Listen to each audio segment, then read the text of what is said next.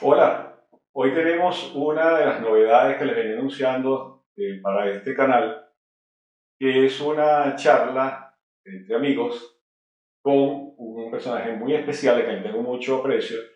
Es un psicólogo joven, especialista en, problemas de obesidad, problemas de adicción, y que recientemente ha publicado un libro que me hizo el honor de cederme el prólogo para que yo lo redactara.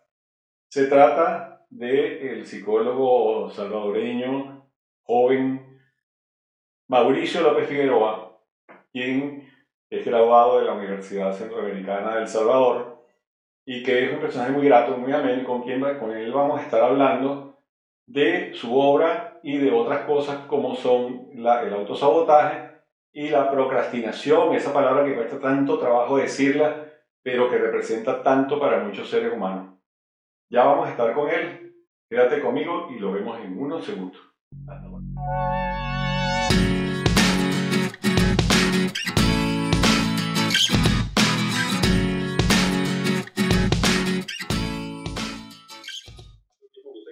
Bien. Bienvenido Mauricio, ¿qué tal? Gracias, doctor. Muy agradecido con este espacio. Y bueno, pues eh, halagado con esas palabras. Esperemos que la entrevista pues sea de interés para las personas que nos vayan a, a estar observando. Bueno, es una conversación entre amigos y seguramente la gente asiste a esta charla y eh, participa y todo eso, ¿no? Vamos a empezar a darnos un poco de referencia de, de, de tu vida de, de, tu escogencia de carrera. Tú escogiste psicología, ¿por qué? Yo siempre le pregunto eso a todos los psicólogos.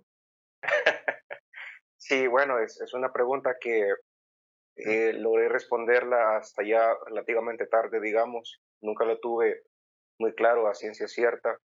Probablemente las respuestas empezaron a, eh, a esclarecerse ya pasado un par de años eh, luego de haberme graduado. Pues yo siempre fui una persona ensimismada, vamos a decirlo, una, una persona empezaba preguntándose cosas, eh, ciertos problemas que tenía, eh, se lo guardaba para sí mismo. Y bueno, creo que la psicología en su momento fue una herramienta que la quise utilizar para, vamos a decirlo así, darme una ayuda a mí mismo. Y, y pues siempre me ha gustado la rama clínica. Y creo que desde esa perspectiva, creo que todo es siempre una, una proyección uno quiere hacer con los demás, como por lo general se hace cosas a sí mismo. Entonces yo creo que básicamente eh, era una herramienta que la estaba canalizando eh, hacia mi persona y eventualmente descubrí que podía optimizar ese recurso para ser de utilidad para otras personas. Creo que de una manera bastante sintetizada eso fue lo que me motivó a estudiar esa carrera. Yo te voy a comentar algo que nos dijo un profesor uh, en la Escuela de Psicología de Caracas cuando estábamos en segundo semestre. La gente que empieza a estudiar psicología es porque cree que va a aprender a resolver sus problemas. Los que se gradúan son los que no lo resuelven. Nos dio mucho ánimo, por supuesto. Ese no fue tu caso, ¿no? Tú lo resolviste. bueno, sí, eh, yo, sí, yo, yo espero que... todo, pero ahí voy. Sí, espero que sí. Cuéntame, eh, tu actividad, sobre todo yo te anuncié como un especialista en adicciones y en obesidad. Eh, ¿Cómo ha sido esa elección de, de, áreas de trabajo? Bueno, este, con la parte de adicciones, este, siempre me pareció bien llamativo. Este, bueno, desde niño siempre he sido bien observador, siempre me ha parecido muy llamativa la, la conducta adictiva como tal, llámese comida, alcohol, drogas, etcétera. Yo recuerdo cuando andaba acompañando a mis padres en, en el carro mientras ellos conducían, yo observaba un grupo de personas que, bueno, aquí en El Salvador se le llama de una manera entre despectiva, amable, eh, bolitos. Un bolito es alguien que ya consume alcohol, digamos, básicamente aquí como le decimos pacha, es una botella de alcohol casi que puro, y me llamaba la atención que estaban cinco, seis hombres tomando, siempre estaba uno por ahí acostado en la acera de la calle, en algunas ocasiones golpeado, Y yo preguntaba a mis papás eh, por qué alguien haría eso. Y la explicación era, eh, son bolitos. Y, y eso era todo. Y pues luego miraba personas que eh, padecían una gran obesidad y yo me preguntaba cómo alguien puede comer tanto. Y, y, pues creo que siempre una cosa lleva a la otra. Y en su momento me, me comentaron de un lugar que aquí en El Salvador eh, está dedicada, es una comunidad terapéutica que está dedicada para el trabajo con personas que tienen problemas con las sustancias. Empecé trabajando de forma eh, ad honorem y eventualmente pues logré ingeniármelas para obtener una, una plaza en ese lugar y estuve aproximadamente un total de poco más de cinco años trabajando con esta institución y descubrí que en la práctica privada es muy complicado trabajar con personas que padecen adicción. La ventaja de esa comunidad terapéutica es que ahí las personas quedaban instaladas, entonces no, no podían irse. Ir al psicólogo era ir sí o sí. En cambio, yo dije, ya cuando me pasé eh, netamente a la parte privada, comprobé que era muy complicado trabajar con estas personas. Y yo dije, bueno, pues tengo que emigrar a otro terreno porque eh, no es lo mismo trabajar en una comunidad que, que, uno por su lado nada más. Y por esta razón que quise mirar la parte de la alimentación, que creo que es otra forma de adicción. Eh, obviamente no es tan destructiva como puede ser consumir exceso de marihuana, cerveza, cocaína. La vi como una especie de adicción más amistosa, lo vamos a decir de esa manera. Entonces creo que me, ha ido mejor trabajando en ese campo. Además que yo también pues tengo una historia que contar con, con, este, con ese tema. Yo también padecí obesidad en su momento. Llegué a pesar eh, casi 230 libras, estaba bastante gordo. Mi grado de obesidad era, era el 1. Afortunadamente pues he venido logrando una serie, he venido logrando la, modificación de hábitos. Y creo que todo está en los hábitos, independientemente de que empiece con pequeñas conductas. Pues creo que es un plus que tengo. Eh, hay eh, un ejemplo que puedo transmitir a través del discurso. Entonces creo que se han combinado bastante bien esos elementos con la parte académica y la parte práctica. Es, es, interesante esta... Hay dos cosas que me llamaron la atención. Una, al hablar de la obesidad o de la eh, la ansia de comer como una adicción, y lo otro que incluiste a la cerveza dentro de, la, de las drogas. ¿La cerveza es una droga también? La cerveza, bueno, no la consideraría una droga per se, sí la consideraría una sustancia que hace que el cuerpo y la mente desarrollen dependencia. Creo que más la, catalogaría como una sustancia, pero no me atrevería a llamarla como una droga como tal pues creo que con droga más hace referencia a un producto orgánico y también a un elemento de la química. Y, pues creo que más, más, lo, más lo llevo para ese terreno. Creo que esa es la diferencia que haría entre... Y cuando tú dices cerveza también incluye el ron, el whisky, cualquier bebida alcohólica. ¿Perdón? Y cuando tú dices cerveza, también incluye bebidas alcohólicas en general. Sí, por claro, por algo tuviste un problema con una cervecería, ¿no? sí, este, creo que, bueno, en general, las personas que he conocido que consumen en exceso alcohol eh, tiende a ser cerveza o, bebidas baratas. Es muy raro este, ver a alguien que pase comprando una y otra vez whisky, porque he, he visto que de manera general ya no se compra el alcohol para degustarlo, nada más es para ir al, ir al grano, digamos. Lo único que quiero es anestesiarme, olvidarme de todo. Y en ese sentido, pues se va mucho más rápido a la fase de la, de la embriaguez con estas bebidas que son más puras y evidentemente más baratas. Porque creo que se mezcla el componente del desorden de personalidad y, y, eventualmente el, el, desorden del estilo de vida. No se planifica para nada, eh, se gasta bastante dinero, cuando los recursos ya están agotados, pues se trata de economizar. Creo que en ese sentido es que se empieza a utilizar más ese tipo de bebidas, las que ya no tienden a ser más gourmet, por decirlo de una manera. O sea que en ese sentido se pierde, o sea, se pierde el sentido del placer por la necesidad. O sea, se hace por necesidades emocionales, por necesidades de vida, por hábito, pero no por verdadero placer, no por degustar una bebida.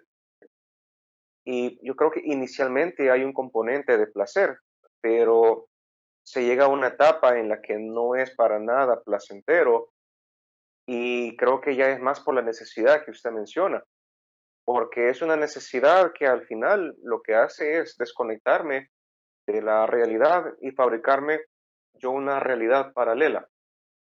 Vivir la fantasía es similar a lo del síndrome de Peter Pan. Eh, no me gusta este mundo, pues yo me voy a fabricar uno propio, naturalmente en el que va incluido el exceso de sustancias.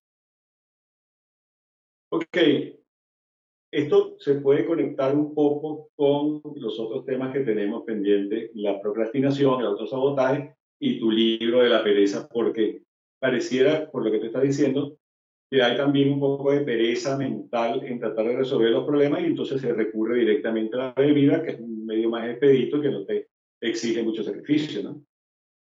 ¿Cómo, ¿Cómo te interesó el tema de la pereza? ¿Por qué escribimos el libro sobre eso? Eh, básicamente, eh, me inspiré en la pereza eh, en, mis propias experiencias de vida. Es, este, es más un libro de un carácter anecdótico, en el que en, esencia, mi, objetivo es transmitir una serie de compartir cosas que he pasado que definitivamente no me gustaría que otro viviera, porque la, pereza tiende al autosabotaje. Recuérdale a la gente el título del libro. Sí, el libro se llama Psicología de los Perezosos. El libro está en venta en Amazon. cualquier parte en Amazon. Está en Amazon se puede conseguir de las dos variantes, eh, tanto como un ebook se puede usar, eh, se puede hacer en línea, o se puede mandar a comprar con pasta blanda o, o, pasta dura. Ahí la persona puede elegir su, este, su, por, su, por su, preferencia o conveniencia. Por Amazon, de Psicología de los Perezosos, yo recomiendo que lo busquen, porque yo lo, lo prologué, voy a decir lo prorrogué, o sea, procrastinando la cosa. lo prorrogué, lo, lo prologué con mucho gusto porque además me pareció muy interesante, muy bien escrito y sobre todo no, no es nada superficial, no es nada banal, tiene una, un contenido bien serio, bien importante y bien académico, así que vale la pena leerlo porque es ameno, pero no es superficial. Entonces, ¿por qué te interesó ese tema de la pereza y, y la conexión que tiene con procrastinar y todo eso? el punto de inspiración creo que fue en medio de la, de la cuarentena, cuando estuvimos viviendo esta, eh, esta odiosa temporada con el COVID-19. La cuarentena, pues, fue para mí un, buen punto de, de quiebre, digamos, porque descubrí que tenía bastante tiempo libre y no me, no me parecía atractivo pasar muy buena parte del día viendo Netflix comiendo comida chatarra. Yo dije, eh, mm, creo que es una muy mala idea para mí regresar a los tiempos de antes. Entonces quise optimizar el tiempo para materializar con, en algo productivo para mí y para las personas. Y, pues algo que a mí siempre me ha parecido eh, muy engañoso. No sé si se ha fijado usted, doctor, que las personas que son muy malas administradoras de tiempo siempre dicen que no tienen tiempo. Y final, pues, no, no, hacen nada. Y uno se pregunta, pues, ¿cómo es que no tiene tiempo? Ni siquiera tienen grandes cantidades de dinero. se venden como personas que todo el tiempo están siendo productivas, pero al final los hechos indican que ahí no hay nada. Creo que es, es puro bla, bla, bla. Entonces yo dije, bueno, pues yo tengo tiempo para hacer un libro y no, no quiero caer en esa trampa de decir que no, que no tengo tiempo, porque sí, sí lo tenía. La, la, la pereza vista fuera del campo religioso o desde el punto de vista moral, eh, es lo que se llama la flojera en algunos países, en Argentina se llama la fiaca. Eh, cada país tiene más o menos su connotación acerca de eso. Pero desde el punto de vista psicológico, es un síntoma de depresión o de bajo nivel energético o de mal estado de ánimo. ¿no? ese, ese es el, el, enfoque que tú le das en el libro más o menos dentro de la vida cotidiana, dentro de lo que le sucede a las personas que no administran el tiempo o que dejan todo para después. Este, la, la, parte religiosa, ¿cómo la ves tú? ¿Tú crees que de verdad es la madre de todos los vicios, que, que de verdad causa muchísimos problemas, como se dice? ¿Merece ser un pecado capital? Pues, pues para mí sí, porque de ahí se desprenden muchas cosas. Eh, más, más por el sentido que la, la pereza se interpreta como apatía o, o indiferencia, tener ceder al poco deseo que se tiene de llevar a cabo algo. Y yo mezclé el componente de la cultura, particularmente la, la cultura latina, y evidentemente eh, también el componente sintomático, cuando alguien está deprimido, triste, pasando una mala temporada, pues ya sabemos que es la, la bulia, que no, no, no, hay energía para, para hacer nada, no, no hay deseo, si lo queremos ver en, el, en la línea psicoanalítica. Cuando una persona no desea, pues simple y sencillamente se deprime. Pero yo lo quise mezclar más con el componente cultural. De hecho, pues hay cierta crítica, autocrítica en ese caso, pues yo, yo también soy este, eh, parte de la, de la cultura latina.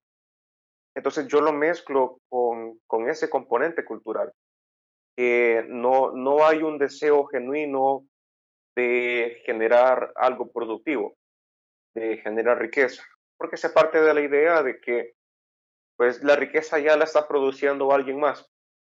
Eh, hay, aquí un, elemento interesante en el orden del, otro. Por ejemplo, en algo tan banal, tan pequeño como estar en la casa y no querer limpiar los platos. Uno dice, yo aquí lo voy a dejar alguien más lo va a lavar. Y, eso se aplica en, en, casi todos los terrenos de la vida. Si yo tiro basura en la calle, lo va a recoger otro. Si, si yo no estoy produciendo una fuente de dinero, pues voy a conseguir trabajo, alguien me va a dar trabajo, el gobierno va a hacer algo por mí, pero regresando a lo de un componente sintomático, pues yo, yo lo veo pues más allá de la pereza como el componente de la bulia, de la bulia, perdón. Pero sí, creo que al final hay también un acomodamiento, porque creo que es el beneficio secundario de, de algunas personas que están pasando por estos ratos en los que no, no hay productividad, eh, y pues la, la falta de productividad o la falta de energía la racionalizan, sacan de la mano, de, de la manga alguna explicación para no hacer nada. Y, creo que hay, hay hasta un, escape de la, de la realidad. Y lo, lo he visto bastante con, con, los millennials. No sé si usted lo, lo ha logrado este, observar, ya sea en la, en la clínica o en la vida cotidiana. Es muy frecuente ver jóvenes que están encerrados todo el día en sus casas y más particularmente en un cuarto eh, están con videojuegos. Tan jóvenes, yo conozco personas de 40 años que hacen eso también. Sí, y creo que es, es, es increíble. Eh, al final, pues se llega a una fase tan avanzada de, de, acomodamiento que creo que sí, evidentemente es, es una pereza eh, extendida eh, de, una, de una manera bien grave, en la que no hay preocupación por el futuro, solo importa el componente placentero del presente. Y, y, pues el placer tiene eso, que cuando mi placer llega hasta aquí, eventualmente necesito agregar más. Ya no es suficiente, ya no es suficiente una cerveza, sino que tienen que ser dos. Ya no es suficiente una pizza personal, ahora tiene que ser de ese tamaño. Ya no es suficiente tres horas de televisión, hoy tienen que ser cinco y así sucesivamente. Y es lo engañoso de, ese camino, en, la pereza, que placer llama más placer. Y, ese es el componente adictivo del cual cuesta salir, porque en algún momento eh, uno es como que se siente atrapado por ese poder, porque ciertamente es bastante seductor. Bueno, hay una frase que me gusta mucho de Marco Aurelio él decía, eh, no, no, no pienses que vas a vivir, no, no, dice, no vivas pensando que vas a durar mil años, mientras vivas hazte bueno.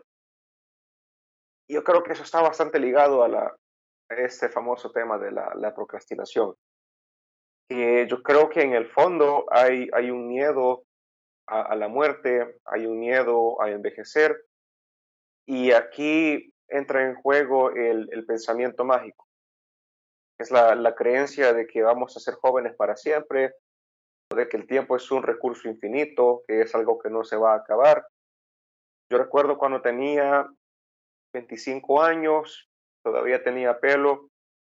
Por alguna razón yo creía voy a tener 25 para siempre y, y hasta aquí me quedé. pelo para siempre. He tenido pelo para siempre. Bueno, por lo menos. Pero claro, el, el tema de la, de la procrastinación es, yo puedo dejar las cosas para después porque el tiempo me sobra. Pero ¿y cómo, cómo se vincula eso al autosabotaje? Que eventualmente el autosabotaje es cuando uno dice, bueno, pues ya no tengo tiempo, lo voy a hacer mañana, o el dinero que tenía para ese proyecto lo gasta en otra cosa, o incluso la, la apatía, el ser indiferente con uno mismo.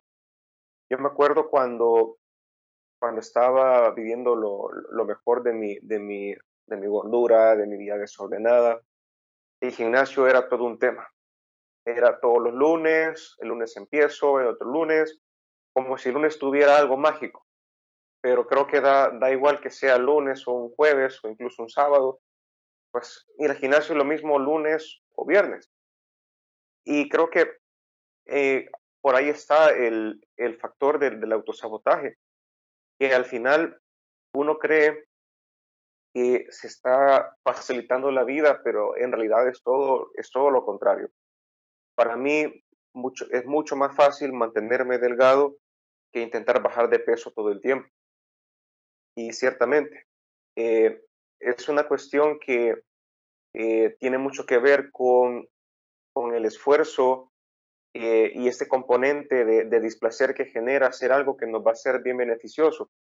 no sé, doctor, si usted le lleva la línea o le sigue la pista a, Jordan Peterson, el de 12 reglas para vivir, él tiene una perspectiva muy interesante respecto a la opción de llevar una vida desenfrenada, sin responsabilidades, o una vida en la que hay muchas responsabilidades, mucho trabajo que hacer. Ambos estilos de vida son, son dolorosos. Y él dice, eh, tú eliges qué veneno quieres, porque tanto un camino como el otro va a generar cierto displacer, cierta incomodidad, pero evidentemente cuando decidimos crecer, ir hacia arriba, esforzarnos, se traduce en un beneficio secundario a largo plazo. Y creo que una buena manera, menos algo que yo he logrado hacer para eh, disminuir la procrastinación, es pensar en el futuro, porque asumimos que las consecuencias nunca van a venir o damos por hecho que independientemente de las consecuencias que tengamos, vamos a poder lidiar con eso. Yo te iba a pedir una, un cierre eh, de esta conversación, que lamentablemente vamos a tener que terminarla, pero que por supuesto quedará flotando en nuestras mentes, en la tuya y en la mía, para darle más vueltas a nuestro aprendizaje. ¿no? Pues, yo te iba a pedir que tú le dieras un consejo a, que me están escuchando de cómo combatir estas cosas, pero ya lo has dicho, sobre todo porque con una gran honestidad has confesado las cosas que te pasaban, los que aprendiste de esa experiencia, cómo saliste de ella y actualmente yo tengo la seguridad de que tú le estás dando a tus pacientes mucho de esa experiencia, además del conocimiento, porque si ustedes no lo saben, este señor lee muchísimo. Él lee mucho de psicología, lee mucho de, ciencia, lee mucho de, de, todo lo que está pasando en la vida cotidiana. Es un gran lector y eso es muy valioso en una persona joven, porque hoy en día leer también da flojera y da pereza. Tú le dices a alguien, léete eso que tiene cuatro páginas, y dices, ay, eso es muy largo. Tú ves eh, una lectura en video, este video en YouTube, a lo mejor alguien dice, ay, no, eso está demasiado largo y lo dejas. Porque hay una inmediatez, hay un deseo muy adolescente. Yo creo que de verdad nuestra sociedad está fijada en la etapa de la adolescencia del narcisismo, de la, eh, de la, actuación, del ímpetu, de la negación, de esa eh, creencia mágica de que vamos a durar toda la vida en la misma edad. Y por supuesto tú has dado unas líneas muy claras de qué hacer con eso. Vamos a despedirnos y vamos a dejar que tú hagas tu cierre, te despidas y ya nos veremos pronto por aquí. Bueno, pues yo creo, para hacer de una manera bastante, bastante corta, bastante breve, eh, hay que tener el valor de decir lo que se piensa, obviamente con, con filtros. Y si vamos a generar conflictos, es una muy mala idea evitar conflictos. Cuando se evitan, tienden a engordar con el tiempo. Y yo creo que la agresividad es un recurso valioso que hay que saber canalizar. Si no se usa de una manera apropiada, se va para adentro y eso genera un caos total, genera crisis. Aclarando que la agresividad no es violencia. La agresividad viene de un verbo antiguo que significaba ir hacia adelante, avanzar. Es, uno, un mecanismo que tienen los seres vivos para adaptarse. La violencia es destructiva, la agresividad no. Correcto, a eso, a eso hago referencia. Y bueno, pues creo que tener iniciativa para hacer las cosas, cuando uno tiene iniciativa no cede de la pereza. Y bueno, pues siempre decir la verdad, no, no retroceder, más en esos tiempos que la libertad de expresión pues está siendo mermada, eh, pues como se ha podido ver en redes sociales, y hay que amarse de valor y no perder la fe nunca. Es un tema para rato. Ahí hay temas. De hecho, la próxima semana voy a invitar a un periodista, muy amigo mío, con quien he trabajado muchas oportunidades para hablar de esto, de la fake news, de la desinformación, de la manipulación mediática, del manejo del miedo. Todo eso lo vamos a estar viendo. Ojalá tú puedas ver ese video. Yo te lo voy a anunciar para que lo veas. Bueno, un placer haber hablado contigo. Me siento muy contento de saber que cuando yo abandone esta, este testigo de la carrera de psicología, tengo una persona responsable a quien pasárselo y saber que yo puedo irme a descansar con toda la pereza del mundo después de haberme pasado años en esto y decir, hay alguien que está trabajando para mí. Un placer. Muchas gracias, Mauricio. Mauricio López Figueroa, psicólogo, trabaja con adicciones, con obesidad y un gran autor del libro sobre la pereza que lo busquen en Amazon. De todos modos, le voy a dejar el enlace por aquí abajo. Hasta pronto, amigo mío. Un saludo, doctor.